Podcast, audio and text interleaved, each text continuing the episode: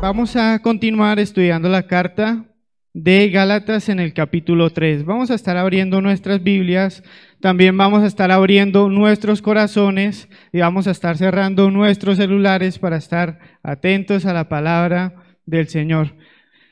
Eh, vamos a hablar de un tema, realmente esta carta de los Gálatas es una de mis cartas favoritas porque eh, habla acerca o explica muy bien acerca de cómo es el proceso para que una persona pueda ser salva, ¿sí? Y etapa a etapa de, de, de este libro vemos que la salvación es solamente, ¿por qué? Por gracia a través de la fe por gracia a través de la fe. Y eso es lo que el apóstol Pablo está desarrollando a lo largo de este libro. Pero realmente eh, actualmente existe mucha confusión, existe mucha confusión en, en cómo una persona puede llegar a ser salva, ¿cierto? ¿Cuántos hemos escuchado eh, diferentes formas para que una persona pueda llegar a ser salva, para que una persona pueda llegar a estar con Dios. Hemos escuchado que, eh, pues, por la parte del oriente, de que allá los musulmanes tienen que guardar o por lo menos ir una vez a la Meca o si no ayudar a una persona para que vaya a hacer durante toda su vida las cinco oraciones que se pide para poder llegar al cielo, ¿sí? También que hemos escuchado que debemos de ser buenas personas, debemos portarnos bien, debemos caminar como una tablita para poder ser salvos. Y muchas otras cosas realmente que, que, se predican actualmente, cómo el hombre puede llegar a ser salvo. Pero esta, eh, esta carta, la carta a los Gálatas, explica cómo es ese proceso para que una persona pueda llegar a ser salvo.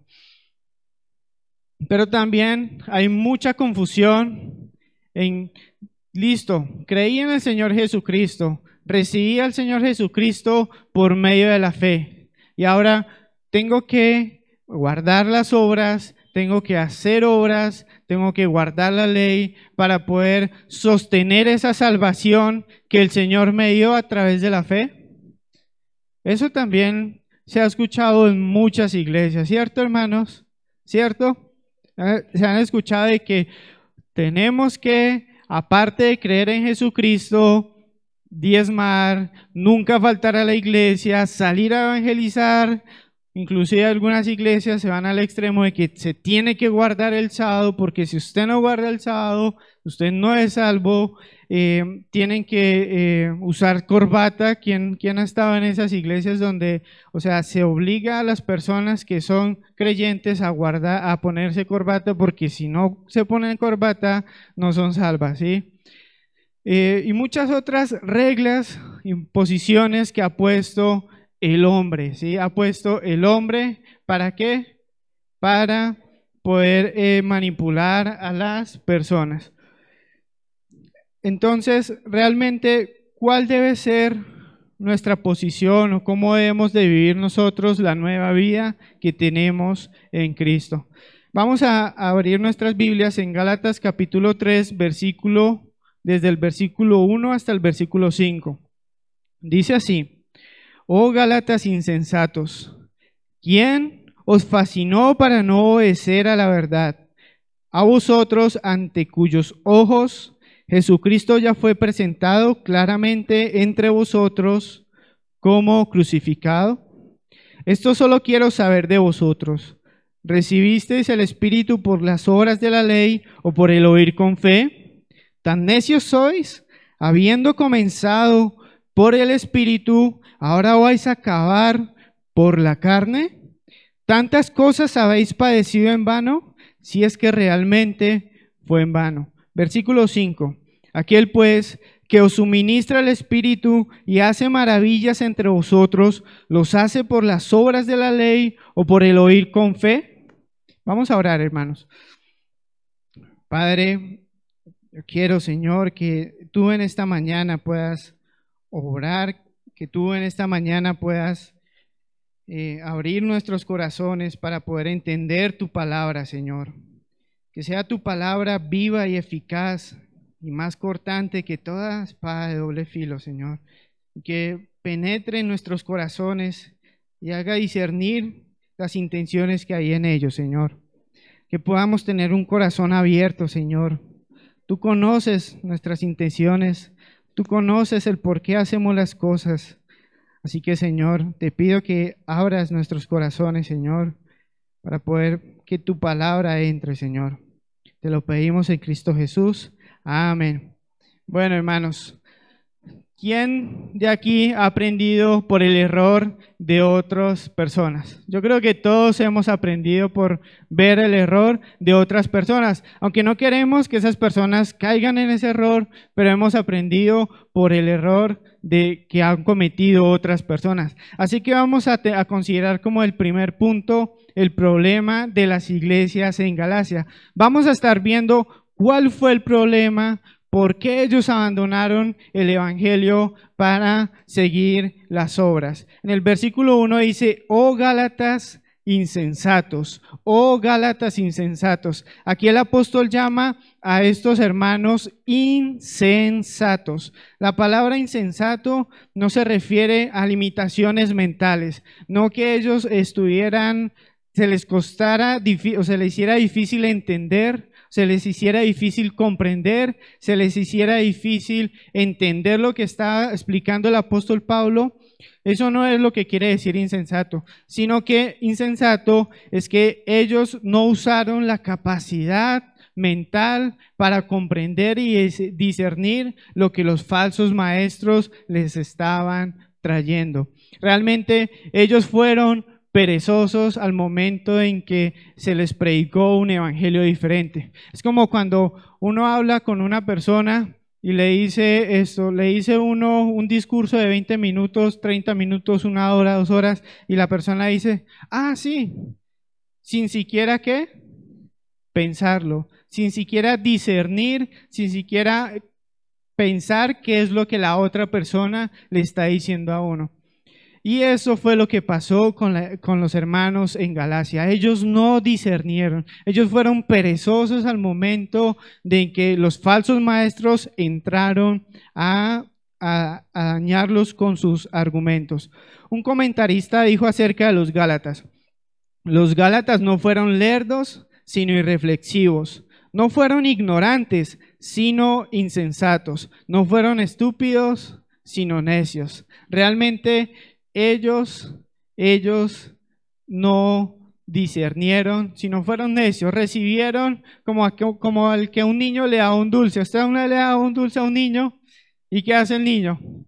Alza la mano, lo recibe y lo lleva a la boca y lo come, ¿sí? Pues es casi todos los niños, no, no puedo generalizar, pero casi todos los niños hacen eso. Así hicieron los Gálatas con el mensaje de los falsos maestros.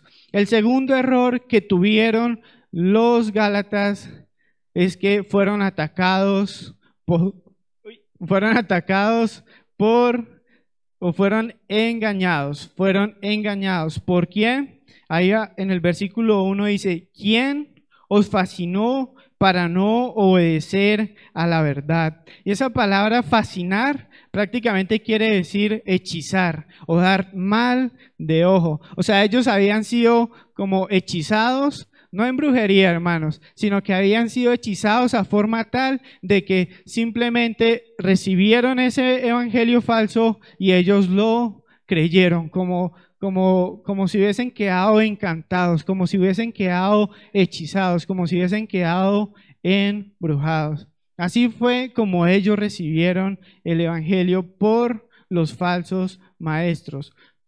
O sea que ellos fueron engañados. Y también el otro error es que ellos fueron fluctuantes. Aquí el apóstol Pablo, yo creo que es el segundo mejor predicador que ha habido en todo el mundo después de nuestro Señor Jesucristo. Fue hasta Galacia, estuvo con ellos, les predicó, les enseñó, les expuso claramente el Evangelio. Ellos prácticamente pudieron ver como si, como si por medio de un cuadro, en aquel tiempo no habían fotografías, pero el apóstol Pablo pintó a ellos un cuadro, un cuadro del Evangelio, de la crucifixión de Jesucristo, y les dijo, por medio de la obra que hizo Jesucristo en la cruz, ustedes pueden llegar a ser salvos. Mira en el versículo, en el versículo 1 en la parte final, a vosotros ante cuyos ojos Jesucristo fue ya presentado claramente entre vosotros como crucificado. Aquí el apóstol Pablo trabajó muchísimo en enseñar el Evangelio a los de Galacia, pero ellos fueron engañados y fueron fluctuantes, fueron fluctuantes. ¿Qué quiere decir fluctuantes? Un día creyeron el Evangelio, y al otro día, ¿qué estaban haciendo? Creyendo otro evangelio diferente, ¿sí? No, no estuvieron firmes, no estuvieron sólidos en lo que el apóstol Pablo les había enseñado. Entonces, hermanos, e, existieron tres problemas en la iglesia de Galacia. Primero, fueron insensatos. Segundo, fueron engañados. Y tercero, fueron fluctuantes. Hermanos, y, realmente lo que pasa en Galacia actualmente pasa hoy en día eh, en Colombia, en Bucaramanga. ¿Ustedes qué creen? Sí, cierto. O sea, hay personas que no usan las capacidades mentales, no usan lo que Dios les ha, dado para comprender las escrituras. ¿Y qué pasa? Vienen falsos maestros que abundan, abundan en Bucaramanga, por no irnos lejos. ¿Y qué pasa? Esas personas o las personas que lo reciben son llevados para otro extremo o llevados por todo viento de doctrina. O sea, son fluctuantes. Hermanos, y pues realmente esas personas que viven engañadas no tienen excusa, hermanos. O sea, uno puede decir, pobrecitas, les están predicando un evangelio diferente, les están enseñando un evangelio diferente, pero realmente todos en Colombia tenemos acceso a la palabra, ¿cierto? Y yo creo que en muchos, en muchos de nosotros, en un tiempo, en un lapso de momento que fuimos, fuimos nosotros engañados, ¿cierto? Hasta que, ¿qué? hasta que abrimos las escrituras y nos dimos cuenta de que estábamos, estábamos bien, ¿cierto? ¿O qué? O de que estábamos caminando mal, ¿cierto? De que estábamos en una doctrina errónea, de que estábamos siendo engañados y que no estábamos siendo eh, sensatos al momento de usar la palabra. Hermanos, seamos diligentes, seamos diligentes. Y eso es lo que el apóstol Pablo le da el consejo a la iglesia de Éfeso. Dice ahí en el versículo capítulo 5, versículo 15. Mirad pues con diligencia cómo andéis, no como necios, sino como sabios, aprovechando bien el tiempo, porque los días son malos. Por tanto, no seáis insensatos, sino entendidos de cuál sea la voluntad del Señor. No seamos insensatos, hermanos. No seamos insensatos. Entendamos cuál es la voluntad de Dios. Saben, aquellos hermanos de Galacia realmente no contaban con toda la palabra en sus manos como nosotros la tenemos ahorita. Así que nosotros podemos caer en una insensatez peor que ellos al no tomar esta Biblia, abrirla, leerla y estudiarla. Hermanos, esto es, esto es, es algo por el cual muchas personas han sido engañadas. También, hermanos, eh, entendamos algo muy importante. El Señor ha establecido iglesias, ha establecido maestros y líderes. ¿Para qué? Para que juntamente todos podamos llegar a? Al conocimiento de la fe, a la al conocimiento de la fe, a la estatura del, varón perfecto. Vamos a mirar un capítulo anterior, Efesios capítulo 3 del 11 al 16. Dice así, y él mismo constituyó a unos apóstoles, a otros profetas, a otros evangelistas, a otros pastores y maestros, a fin de que, hermanos, de perfeccionar a los santos para la obra del ministerio, para la edificación del cuerpo de Cristo. Hermanos, la iglesia está para que unidos podamos nosotros edificarnos, podamos nosotros crecer espiritualmente, para que nosotros podamos avanzar en este caminar cristiano. Versículo, ¿cuál es la meta? Versículo 13, hasta que todos lleguemos a la unidad de la fe y del conocimiento del Hijo de Dios, a un varón perfecto, a la medida de la estatura de la plenitud de Cristo. El propósito es llegar, el propósito es llegar hasta que todos lleguemos a la unidad de la fe. ¿Y eso qué quiere decir, hermanos? O sea que todos debemos pensar una misma cosa, todos debemos hacer una misma cosa, todos debemos eh, andar como, como si estuviésemos en el ejército, eh, todos con uniforme, haciendo lo que eh, el pastor o el, el capitán indique. ¿Será que eso es la unidad de la fe? No, hermanos. La unidad de la fe es que todos podamos llegar a comprender lo que Dios ha hablado a través de su palabra. Amén, hermanos. Hermanos, vendrán falsos maestros a sus vidas. Ténganlo por seguro en sus trabajos, eh, eh, a los que están estudiando ahí en, las, eh, en las universidades. también inclusive a veces se levantarán falsos maestros dentro de la iglesia. Y la palabra lo dice, o sea, que el trigo y la cizaña crecen juntamente.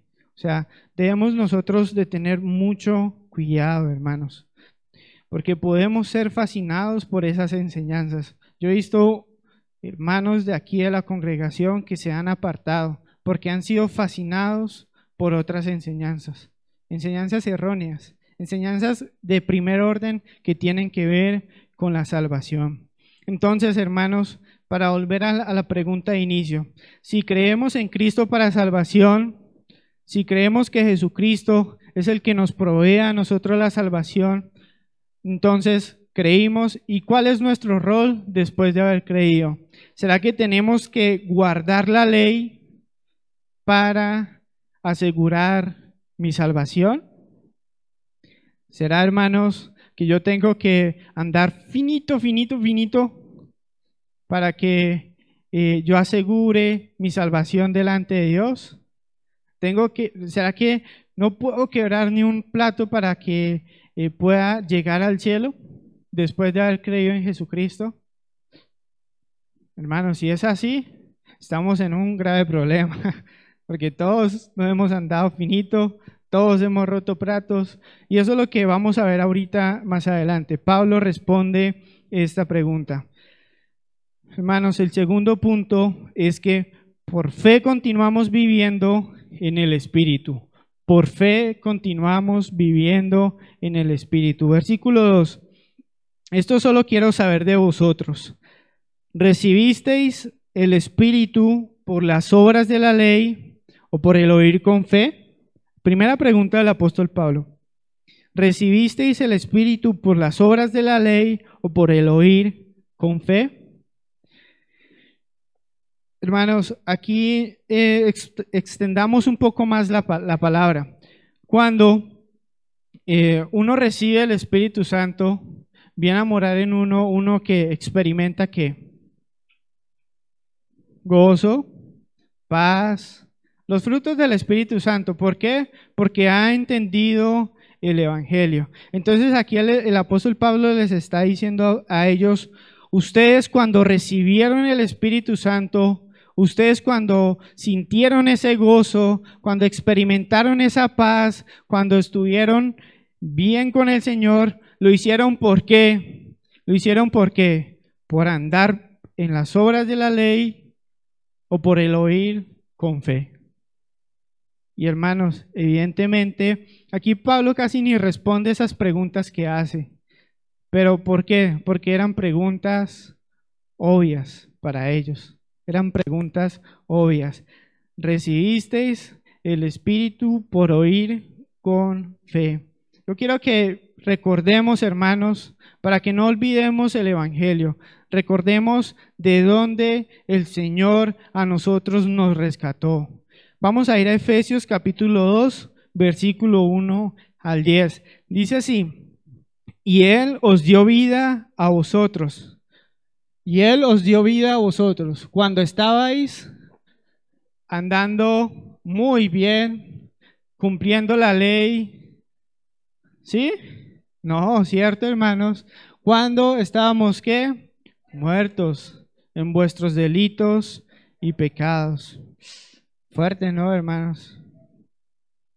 En los cuales anduvisteis en otro tiempo, siguiendo la corriente de este mundo, conforme al príncipe de la potestad del aire, el espíritu que, que ahora opera en los hijos de, de desobediencia, entre los cuales también todos nosotros vivimos en otro tiempo en los deseos de nuestra carne haciendo la voluntad de la carne y de los pensamientos, y éramos por naturaleza hijos de qué?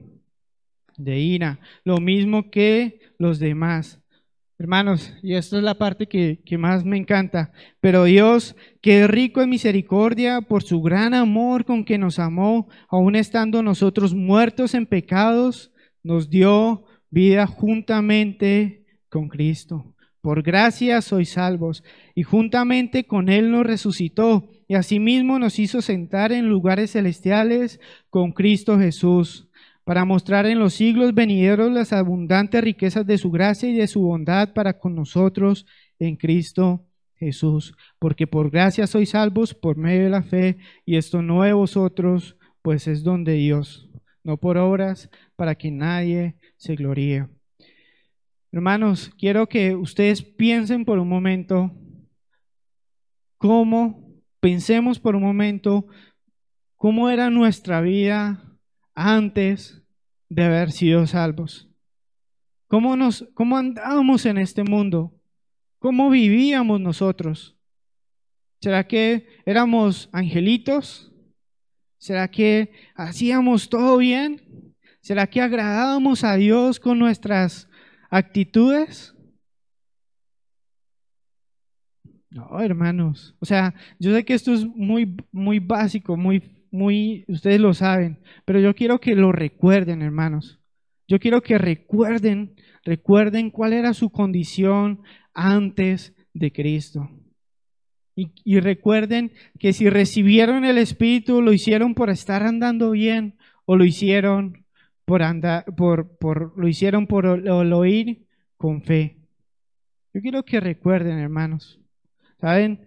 Mi vida vieja, mi vida antigua, realmente yo hice cosas que eh, parte lo sabe mi esposa, parte lo saben mis papás, pero me avergüenza mucho, hermanos. O sea, fue algo que, o sea, Dios solo sabe, pero, o sea, yo creí al Evangelio, recibí el Evangelio, entendí el Evangelio y ahora no soy salvo por, por ese pasado que viví, sino soy salvo porque Jesucristo murió por mí en la cruz y me dio vida, me dio vida a mí, ¿sí? sin yo merecerlo, sin yo, sin, sin yo inclusive ni siquiera pedirlo.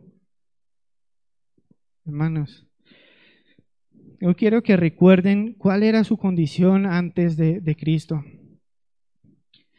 También, hermanos, en Efesios capítulo 1, versículo 13 dice, en él también vosotros, habiendo oído la palabra de verdad, el evangelio de vuestra salvación, y habiendo creído en él, ¿qué pasó?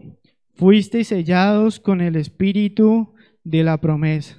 O sea, cuando nosotros creemos, somos sellados con el espíritu son las arras. ¿Qué quiere decir las arras? Es un depósito para sellar un negocio, ¿sí? para sellar un pacto. Entonces, el Espíritu Santo viene a morar en nosotros como ese sello, esa garantía de que fuimos nosotros salvos. Vamos al versículo 3 Pablo dice, tan necios sois, habiendo comenzado por el Espíritu, ahora vais a acabar por la carne. Aquí esta misma palabra necios es la misma palabra que usa insensatos. Él se sigue preguntando a sí mismo, o sea, ¿de verdad son tan insensatos? ¿De verdad son tan necios? ¿De verdad? O sea, él se, él se seguía como cuestionando a sí mismo, como cuando uno le da un consejo a un amigo y le dice, hermano, eso que vas a hacer no está bien. Y le da unas explicaciones excelentes del por qué no lo debe hacer. ¿Y qué vaya y hace el amigo? Mete la pata. Y uno que dice, pero ¿cómo se le ocurre? O sea, ¿en qué estaba pensando? ¿Sí? Así mismo está Pablo en estos momentos. ¿Por qué son tan insensatos y tan necios? ¿Por qué se fueron a las obras? Y él hace la pregunta, habiendo comenzado por el Espíritu, ¿ahora vais a acabar por la carne? O sea, realmente los Gálatas en parte no es que estuvieran, estuviesen eh, andando pecaminosamente. ¿A qué me hago referencia? No es que estuviesen en laxivias, en fornicaciones, en concupiscencias. Realmente el problema de ellos es que ellos quisieron adoptar la ley judía, ¿para qué?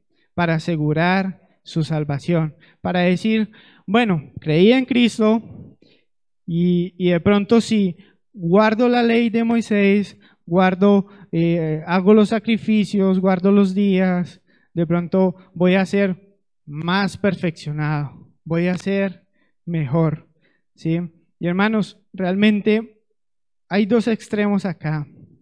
Un extremo es eh, andar en laxivias, andar en pecados, o sea, andar en pecado desenfrenado, y el otro es querer guardar la ley para poder ser salvos. Esos dos extremos, o sea, si son pecado, porque por este lado, pues se evidencia, pero por este lado no es tan notorio. Pero, ¿qué podemos fijarnos por este lado? El orgullo, hermanos el orgullo. Una persona que quiere guardar la ley para ser justificado lo hace orgullosamente. Amén, hermanos. Y hermanos, realmente todos, todos acá nosotros hemos tenido un corazón legalista. ¿Cómo así? ¿Yo? ¿Ustedes? ¿Todos? ¿Ustedes alguna vez han cometido un pecado, ¿y qué es lo primero que piensan? Ay, el Señor ya no me quiere. Ay, el Señor ya no se agrada de mí. Ay, el Señor ya no me va a dar su favor. ¿Quién de nosotros ha estado en esa posición? Seamos sinceros. Yo he estado ahí. Yo he estado ahí. Yo he fallado y se me ha venido a la mente y he pensado, bueno, pues yo creo que Dios ya no quiere nada conmigo. Yo creo que Dios ya no, ya no, ya, ya no merezco estar delante de su presencia. Ya no merezco su gracia. Ya no merezco su favor. Ya no merezco su misericordia porque me estoy portando mal. ¿Quién, quién de nosotros ha estado ahí? Todos, hermanos. Yo creo que todos en cierta parte. Y esa, hermanos, es la evidencia de un corazón legalista, de un corazón legalista. Porque qué? El corazón legalista que dice, si yo hago esto o dejo de hacer aquello, pues el Señor va a estar más contento conmigo. Va a estar más feliz.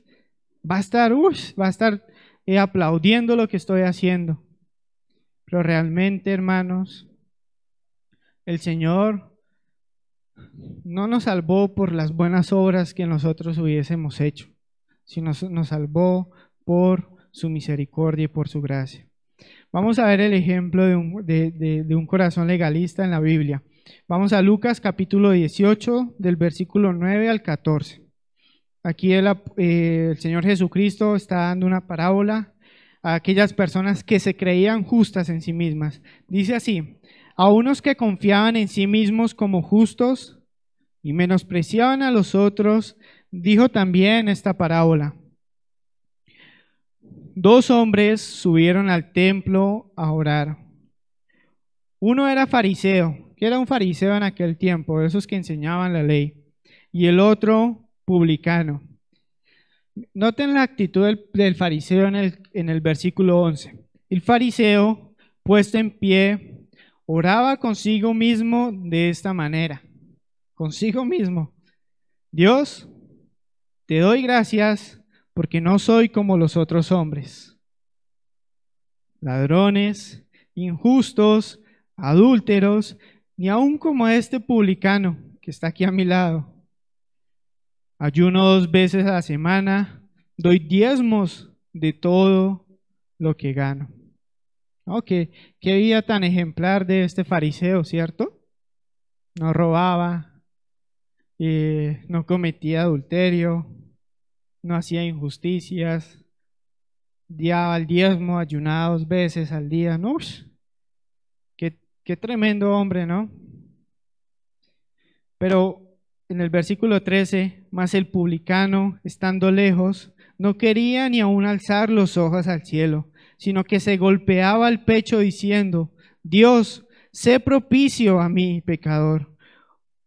Os digo que éste descendió a su casa justificado antes que el otro, porque cualquiera que se enaltece será humillado y el que se humilla será enaltecido. ¿Quién, quién fue a su casa justificado, hermanos? ¿El fariseo? No, el publicano. ¿Por qué, hermanos? Reconoció su pecado, reconoció su necesidad, reconoció que las buenas obras que él podía hacer no le eran suficientes para salvación. Hermanos, y en cambio el otro, jactándose delante de Dios, enorgulleciéndose por sus buenas obras, ese no fue justificado. Y ese era el mismo problema que también le estaba pasando a los Gálatas. Ellos querían eh, aparentar o querían justificarse por medio de sus obras para decir, o sacar pecho y decir, no, pues mire yo cómo ando, he creído en Cristo y hago todas estas cosas. He creído en Cristo y guardo toda esta ley. No, yo sí, yo sí ahora sí merezco la salvación. Yo ahora sí Dios me va a salvar. Ahora sí Dios me va a abrir la puerta porque soy tan bueno. Esa era la actitud que, que tenían los, los falsos maestros y en parte se dejaron, eh, los gálatas se dejaron eh, untar de eso. Eh, hermanos, que nuestra esperanza realmente sea solo Cristo. Que nuestra esperanza sea solo Cristo. Para salvación y para andar en esa vida nueva, hermanos. Si nosotros intentamos justificarnos por medio de nuestras obras, realmente, ¿qué, hace, ¿qué hacen las obras o qué hace la ley? La ley a nosotros nos esclaviza, nos ata, nos obliga, nos demanda. Si nosotros empezamos a guardar la ley, empezamos a ser esclavos de la ley. Empezamos a qué? a sentirnos culpables. ¿Por qué? No, pues hoy no hice el devocional. Y de pronto ya, ya Dios no, no me va a, bendecir en esta mañana. Eh, no pude ir a la iglesia. No, Dios ya, ya, ya empezó ahí a ponerme en la lista negra. No, no pude diezmar. No, pues Dios ya, ya no va a bendecir mis finanzas. O sea, y nos volvemos esclavos, hermanos, nos volvemos esclavos de las obras. ¿Y un esclavo vive feliz? No, ¿cierto? Vive esclavo, vive atemorizado porque su amo de pronto le castiga si no hace bien las cosas. Vive atado, acobardado todo el tiempo. Y eso sucede, hermanos, si nosotros empezamos a confiar en nuestras obras. Porque si somos sensatos, nuestras obras no son suficientes para Dios. Y cada vez vamos a intentarlo, intentar hacer más obras, intentar hacer más obras. Y es como yo ponerme una maleta cada vez más pesada, con más libros, con más piedras. ¿Y qué va a pasar conmigo? Va a llegar un momento donde no puedo ya ni siquiera caminar, hermanos. Y eso pasa con los legalistas. Eso pasa con las personas que se van a la ley. ¿Quién ha conocido aquí un caso donde un hermano en la iglesia eh, nos falta un domingo, eh, da los diezmos, eh, hace muchísimas cosas y de un momento a otro desaparece? Y cuando uno lo ve, está pues atrás en el mundo. ¿Por qué? ¿Por qué suceden esas cosas, hermanos? ¿Por qué sucede? Porque aquella persona quiso sostener su salvación ahora por sus obras. Y llegó a un punto que dijo, no, realmente esto es muy difícil, realmente la vida cristiana es un yugo que no puedo llevar, realmente no puedo. ¿Y qué hizo? Tira la toalla. Eso pasa muchas veces, por querer sostener la salvación por medio de las obras. Yo lo he visto, hermanos, yo lo he visto. Y no, no podemos ser insensatos e ignorar que nosotros también podemos caer ahí en ese hueco. Si yo no me recuerdo a mí todos los días el Evangelio, si no vivo en el Evangelio, realmente ahí voy a, ahí voy a caer en ese hueco porque empiezo a mirarme a mí mismo y mi rendimiento, y mis acciones, y mis obras. Pero hermanos, entonces, entonces, eh, ahora, si somos creyentes, pues podemos hacer lo que a nosotros nos plazca. No. Podemos nosotros eh, eh, tener varias esposas. Sí. Eh, bueno, les dejo ahí para que ustedes piensen. Eh, los, los posibles no que podríamos, lo que, lo que los posibles no que no haríamos en la iglesia. Pero yo, yo quiero que nos quede a nosotros esto claro. Eh, el problema siempre radica es en el corazón. El problema siempre radica en el corazón. Si yo dejo de hacer, digamos, voy a poner el ejemplo conmigo mismo, si, si yo, si yo, si yo no le estoy siendo infiel a mi esposa para guardar mi salvación, realmente eso es una actitud incorrecta, ¿cierto? Yo no le soy infiel a mi esposa, ¿por qué? Por amor a Dios, porque entendí que Él me amó, entendí que Él me salvó y Él quiere para, y su voluntad es que yo ande pues con, con mi esposa solamente, ¿sí? Sí me hago, sí me hago entender, hermanos. ¿Sí? La actitud está en el corazón. Si yo hago o dejo de hacer aquello, ¿por qué lo estoy haciendo? ¿Lo estoy haciendo para ganar el favor de Dios o porque Él me amó? Ahí es donde radica la diferencia entre el legalista y aquella persona que anda en el Espíritu, que anda en el Espíritu. Dice ahí más adelante, andad en el Espíritu y no satisfagáis los deseos de la carne.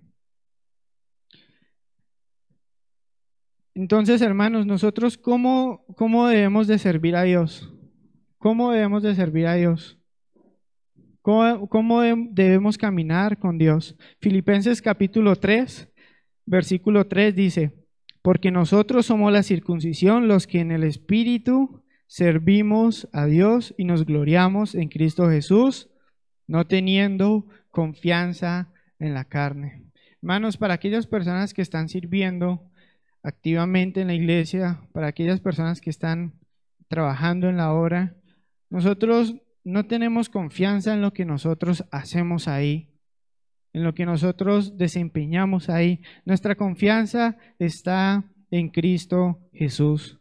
y nosotros también somos fortalecidos en el hombre interior por su espíritu y no por guardar la ley. En Efesios capítulo 3, versículo 16, para que os dé conforme a las riquezas de su gloria el ser fortalecidos con poder en el hombre interior por su espíritu.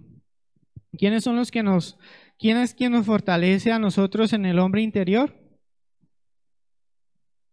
¿Somos fortalecidos por quién?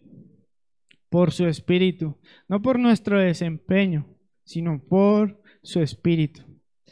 Y, el, versículo que explica mejor, mejor esto está en Filipenses capítulo 1, versículo 6. Dice así, estando persuadido de esto, que el que comenzó en vosotros la buena obra, la perfeccionará hasta el día de Jesucristo. Hermanos, aquel que inició la obra en nosotros es aquel que la va a perfeccionar. Y esta palabra perfeccionará es la misma palabra que el apóstol Pablo usó en el capítulo, en el versículo 3, donde dice, eh, donde dice, donde hace la pregunta, ahora vais a acabar por la carne, vais a acabar, realmente pues eh, eso es lo mismo que quiere decir perfeccionar, perfeccionar. Entonces, realmente, ¿quién es quien nos perfecciona a nosotros? ¿Nosotros mismos nos perfeccionamos? No, nos perfecciona el Espíritu Santo, hermanos. Por eso debemos andar en el Espíritu. Y el apóstol Pablo sigue desarrollando el, tema del Espíritu Santo en el versículo en los capítulos 4 y 5 de Gálatas. Así que eso va a ser un estudio muy interesante, hermanos versículo 4 del, del, que estamos estudiando. Tantas cosas habéis padecido en vano, si es que realmente fue en vano. Bueno, quizás aquí hay dos, dos traducciones, o sea, aquí hay como dos posiciones. Por una parte, eh, algunos comentaristas dicen que lo que, lo, que, lo que quiere decir el apóstol Pablo aquí de que padecieron ellos no se refiere a la persecución, sino que se refiere a lo que el Espíritu Santo había hecho en ellos, a lo que ellos habían experimentado por medio del Espíritu Santo. Pero realmente, hermanos, o sea, cualquiera que sea las dos posiciones, pensemos todo lo que todo el proceso que llevamos nosotros en el en el evangelio, en el cristianismo. Y si nosotros nos volvemos a las obras para guardar a la ley, para guardar la ley, es como si hubiésemos tomado todo eso y lo hubiésemos ¿qué? puesto en una caneca. Por eso ahí el apóstol Pablo dice, si es que realmente fue en vano. Quizá los de Galacia sufrieron persecución, eh, también experimentaron el poder del Espíritu Santo y el apóstol Pablo les está diciendo, si ustedes vuelven a las horas, es como si eso que ustedes experimentaron hubiese sido en vano. Entonces, no volvamos a las obras, hermanos. No volvamos a las obras. Como les dije, podemos llegar allá. Podemos llegar allá.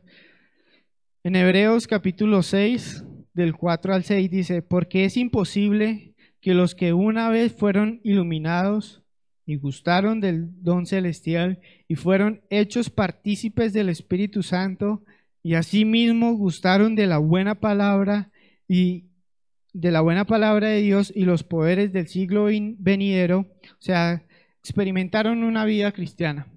Sí, es lo que quiere decir ahí en esos dos versículos. Versículo 6. Y recayeron. ¿Qué pasó con ellos?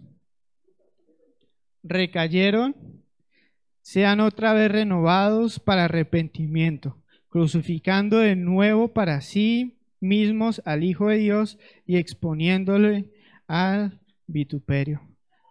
Realmente muchas personas que están en la iglesia, que experimentan el poder del Espíritu Santo, que viven una vida cristiana, pero que realmente no han, no han reconocido, no han reconocido a, a Jesucristo como su único Salvador, hermanos.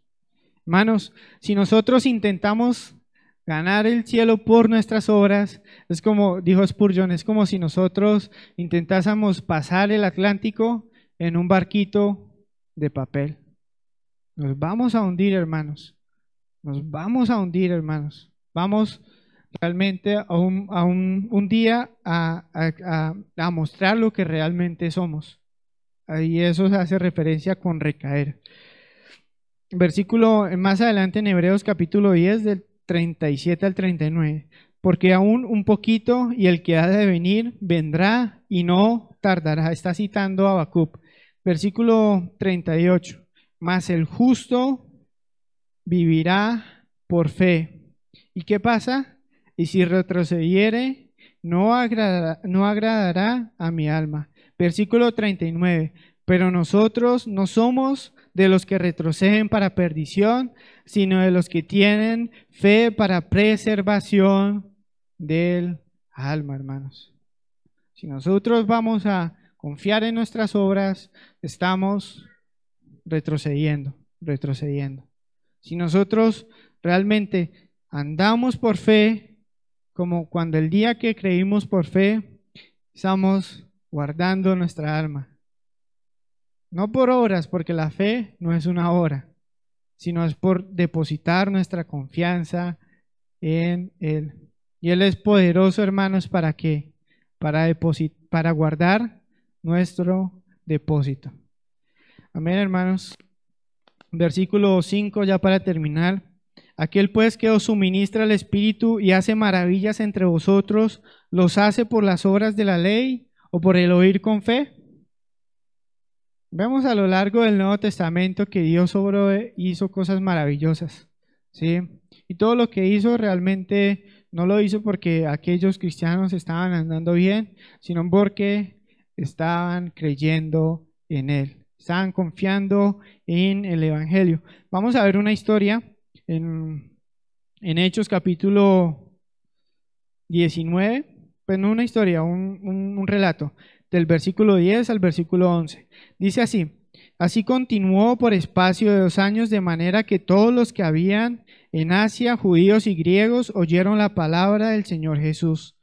Y hacía Dios milagros extraordinarios por mano de Pablo, de tal manera que aún se, se llevaban a los enfermos los paños o delantales de su cuerpo y las enfermedades se iban de ellos y los espíritus malos se salían.